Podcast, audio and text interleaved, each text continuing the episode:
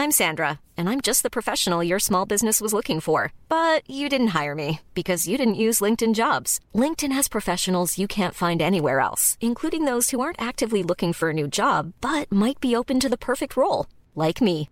In a given month, over 70% of LinkedIn users don't visit other leading job sites. So if you're not looking on LinkedIn, you'll miss out on great candidates like Sandra. Start hiring professionals like a professional. Post your free job on linkedin.com/spoken today. Nous sommes en guerre. Moi, moi, je, personnellement, je m'étouffe. Accélère Accélère Ils sont aux ordres du pognon Faut laisser la star tranquille.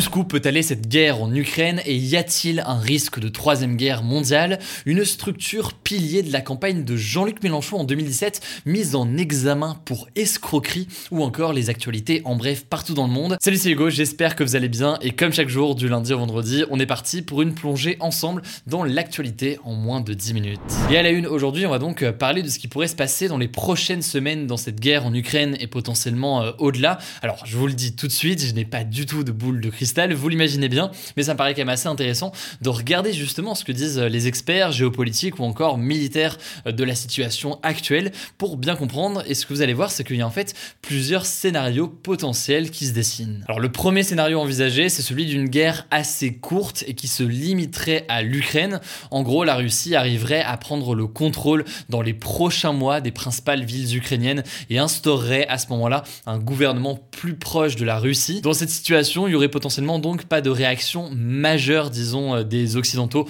au-delà de ce qui a été fait euh, aujourd'hui. Il pourrait y avoir par contre des dégâts euh, matériels et surtout humains importants, mais donc l'Ukraine finirait par devenir un territoire pro-russe, comme l'est par exemple la Biélorussie aujourd'hui. Le deuxième scénario dans cette guerre, c'est celui d'une guerre au-delà des frontières de l'Ukraine, donc une guerre européenne, voire en fait une troisième guerre mondiale. De nombreux experts en fait pensent que les ambitions de Vladimir Poutine sont beaucoup plus larges que simplement sur l'Ukraine. Et selon euh, le géopolitologue Jean-Sylvestre Montgrenier, qui a été euh, interrogé par le journal Les Échos, la guerre en Ukraine, en fait, n'est en réalité qu'une étape dans la stratégie de Vladimir Poutine qui viserait à s'attaquer à d'autres territoires qui faisaient partie de l'URSS pour réformer, en fait, une grande Russie qui serait donc beaucoup plus large qu'elle ne l'est aujourd'hui. S'il poursuit son offensive au-delà de l'Ukraine, tôt ou tard, eh bien, Vladimir Poutine pourrait faire face à cette alliance militaire menée par les États-Unis, dont on entend beaucoup parler euh, en ce moment. Il s'agit donc de l'OTAN, dont la France d'ailleurs fait euh, partie, et qui est très présente à l'est de l'Europe. Et c'est là donc que le conflit euh, pourrait devenir véritablement mondial, avec eh bien cette agression potentielle d'un pays membre de l'OTAN. En effet, là-dessus, l'un des principes de l'OTAN, c'est qu'une attaque contre un membre de l'OTAN est considérée comme une attaque contre tous, et alors tous les membres doivent être là en théorie pour le défendre. Et là, en l'occurrence, dans les pays qui se sentent menacés, on peut citer notamment la Lituanie, mais c'est loin d'être le seul. Un autre élément par ailleurs à prendre en compte, c'est les relativement bonnes relations entre la Chine et la Russie. Alors ce serait peut-être exagéré de dire que la Chine est complètement alliée à la Russie. On en a parlé notamment euh, dans mon émission euh, Mashup il y a quelques jours et on va en reparler dans quelques jours euh, sur cette même, ce même format des études du jour pour bien comprendre pourquoi est-ce que c'est pas complètement un allié de la Russie. Mais tout de même, il y a une proximité entre la Chine et la Russie aujourd'hui, notamment d'un point de vue économique, ce qui pourrait faire que la Chine pourrait finir par s'impliquer d'une façon d'une autre euh, dans cette guerre. Le troisième scénario maintenant, il semble lui assez peu probable, on va pas se mentir, c'est une défaite complète de la Russie, qu'elle soit militaire, donc euh, en Ukraine, ou alors par un soulèvement en Russie. C'est une défaite qui pourrait vouloir dire euh, potentiellement la chute de Vladimir Poutine et un changement même, pourquoi pas, de régime en Russie. Ce scénario serait donc causé soit par une situation en Ukraine et une résistance de l'armée ukrainienne, soit par une révolte, un putsch ou autre chose au sein même de la Russie contre Vladimir Poutine. Mais euh, je vous l'ai dit, donc ceci n'est pas vraiment d'actualité aujourd'hui. Dans le cas par exemple eh bien, de la situation euh, sur le terrain en Ukraine. Certes, la Russie fait face à des difficultés, mais pour autant, elle a encore euh, des ressources. Et dans le cas de la situation au sein de l'Ukraine avec euh, la population, etc., certes, il y a des manifestations ou autres contre Vladimir Poutine, mais il y a aussi eh bien, une répression très importante. Et donc, pour l'instant, Poutine reste bien au pouvoir. Enfin, le dernier scénario pour terminer, c'est celui d'une solution diplomatique. C'est ce qu'espèrent forcément la plupart des pays actuellement, une sortie, une issue vers la paix. En gros, parmi les scénarios envisagés, l'Ukraine pourrait accepter que la Russie contrôle totalement la Crimée et certaines parties du Donbass, donc l'est de l'Ukraine, et Vladimir Poutine pourrait accepter en contrepartie eh bien, le maintien de l'indépendance de l'Ukraine en retirant donc malgré tout ses territoires, le tout sous certaines conditions. Là-dessus, Zelensky a ouvert la porte à certaines négociations, certaines discussions sur la question du Donbass ou la question de la Crimée. En tout cas, les négociations actuellement se poursuivent. Les responsables russes et ukrainiens se sont rencontrés plusieurs fois ces derniers jours. Vous le savez, on a eu l'occasion d'en parler et ça continuera peut-être dans les prochains jours. Bref, quoi qu'il en soit, peu importe l'issue de cette guerre qui pourrait durer longtemps, ce qui est sûr, c'est que elle perturbe de façon massive les relations entre les pays et l'économie mondiale. Ça me semblait donc intéressant de se pencher sur les différents scénarios envisagés par les experts sur ce sujet, même si évidemment personne n'a de boule de cristal, tout ça peut évoluer euh, très très vite. C'est aussi pour ça, vous le savez, qu'on vous informe chaque jour sur le sujet. Alors on continue avec un deuxième sujet qui est lié justement à la guerre en Ukraine. Vous l'avez peut-être d'ailleurs suivi en live sur ma chaîne Twitch euh, tout à l'heure. Volodymyr Zelensky s'est exprimé par visioconférence pendant une quinzaine de minutes devant le Parlement français. Donc c'était à la fois devant les députés et à la fois devant euh, les sénateurs. Il a notamment observé une minute de silence en hommage aux Ukrainiens morts depuis le début du conflit. Alors comme lors de ses discours aux autres parlements étrangers, que ce soit en Italie, en Suisse, en Israël ou encore euh, bien aux États-Unis euh, ces derniers jours, il a fait un parallèle avec des événements historiques nationaux. Et pour la France, il a fait un parallèle avec euh, la Première Guerre mondiale, en parlant notamment de Verdun, qu'il a comparé aux ruines de Mariupol, une ville au sud de l'Ukraine qui est assiégée et bombardée en ce moment par l'armée russe.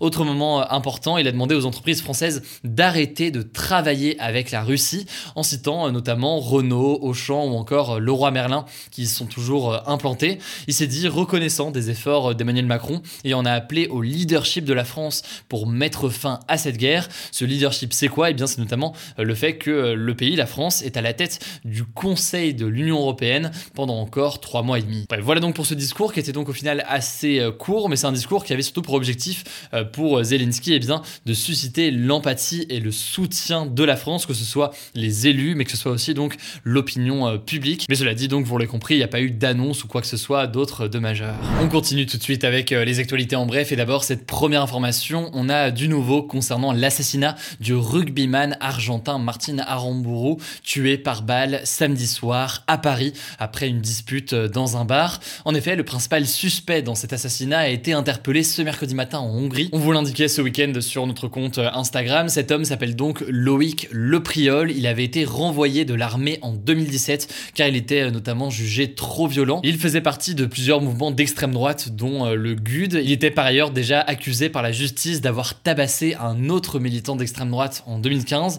Bref, il devait être remis aux autorités françaises dans les prochains jours. Il devrait être placé en détention provisoire en attendant d'être jugé. Évidemment, on en reparlera. Deuxième information, une association qui soutient le candidat de la France Insoumise, Jean-Luc Mélenchon, est accusé d'escroquerie en 2017. Je vous explique concrètement euh, ce qu'il en est. En gros, lors d'une campagne électorale, faut savoir que les candidats qui récoltent plus de 5% des voix eh bien, euh, voient leurs dépenses de campagne euh, pour faire des meetings ou autres remboursées par l'État.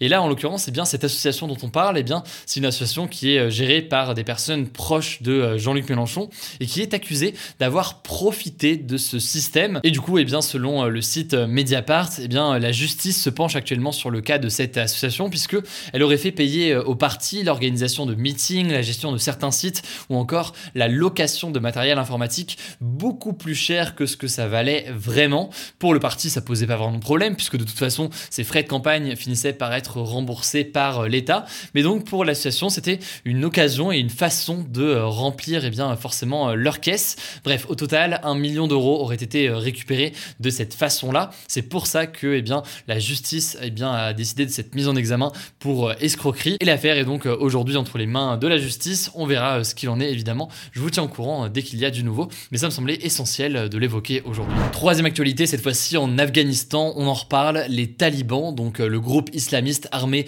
à nouveau au pouvoir depuis l'été dernier, ont fait fermer les collèges et les lycées pour les filles. En fait, les écoles pour filles étaient donc fermées depuis l'arrivée au pouvoir des talibans. Ces écoles devaient rouvrir ce mercredi. Or, eh bien, quelques heures après la réouverture, eh bien, le gouvernement a annoncé que finalement, non, toutes les filles qui étaient en classe eh bien, devaient retourner chez elles. Ils n'ont pas donné de raison pour l'instant. On verra si on en a dans les prochaines heures. En tout cas, vous l'imaginez, c'est une nouvelle atteinte aux droits des femmes dans le pays. On vous tiendra au courant dès qu'on a du nouveau. Quatrième information, ce sera très rapide, on en reparlera. Selon l'Organisation mondiale de la santé, la France et de nombreux pays européens ont mis fin trop rapidement à leurs restrictions contre le coronavirus. Faut savoir qu'en ce moment en France, on compte en moyenne 86 000 nouveaux cas positifs par jour ces 7 derniers jours contre 52 000 début mars. Vous l'avez peut-être d'ailleurs observé ces derniers jours dans votre entourage. En tout cas, pour l'instant, le gouvernement français ne semble pas vouloir remettre en place ces mesures qu'il a euh, arrêtées il y a euh, quelques jours. Mais on reparlera du coup de tout ça dans quelques jours. Enfin, cinquième information pour euh, terminer, le soir du 10 avril, donc le dimanche du premier tour de l'élection présidentielle, TF1 ne va pas être en édition spéciale pour toute la soirée comme c'est le cas habituellement. En effet, à partir de 21h20, donc environ près d'une heure, une heure et demie après eh bien, les résultats, la chaîne a prévu de passer le film Les Visiteurs, tout simplement. Voilà, ça permettra peut-être aux candidats perdants de se changer les idées, je sais pas. En tout cas, vous l'imaginez, c'est une décision qui a fait débat. Voilà, c'est la fin de ce résumé de l'actualité du jour. Évidemment, pensez à vous abonner pour ne pas rater le suivant, quelle que soit d'ailleurs l'application que vous utilisez pour m'écouter. Rendez-vous aussi sur YouTube et sur Instagram pour d'autres contenus d'actualité exclusifs. Écoutez, je crois que j'ai tout dit, prenez soin de vous et on se dit à très vite. ACAST powers the world's best podcasts. Here's a show that we recommend. The Real Housewives is a guilty pleasure for most, but if you're looking to not feel guilty about that pleasure, tune in to Everything Iconic with me, Danny Pellegrino, where I break down all the messy moments and behind the scenes antics of Bravo's popular franchise. And on Everything Iconic, I also interview celebrity guests like Kelly Ripa, Kiki Palmer, Drew Barrymore, Cameron Diaz, and more about their guilty pleasures, their past work, and so much more. So if you're pop culture obsessed and find yourself watching way too much reality TV like me, tune in to Everything Iconic with Danny Pellegrino wherever you listen to podcasts. ACAST helps creators launch, grow, and monetize their podcasts everywhere. ACAST.com.